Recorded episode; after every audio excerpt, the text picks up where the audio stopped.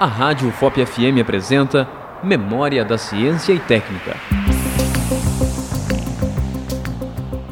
Forno de revérbero é uma maquete francesa representando um forno metalúrgico empregado para a fundição de metais não ferrosos, como cobre, bronze, estanho e chumbo, dentre outros. Acabamos de apresentar Memória da Ciência e Técnica, um programa de educação e orientação sobre a evolução da técnica e tecnologia humana nas ondas do seu rádio.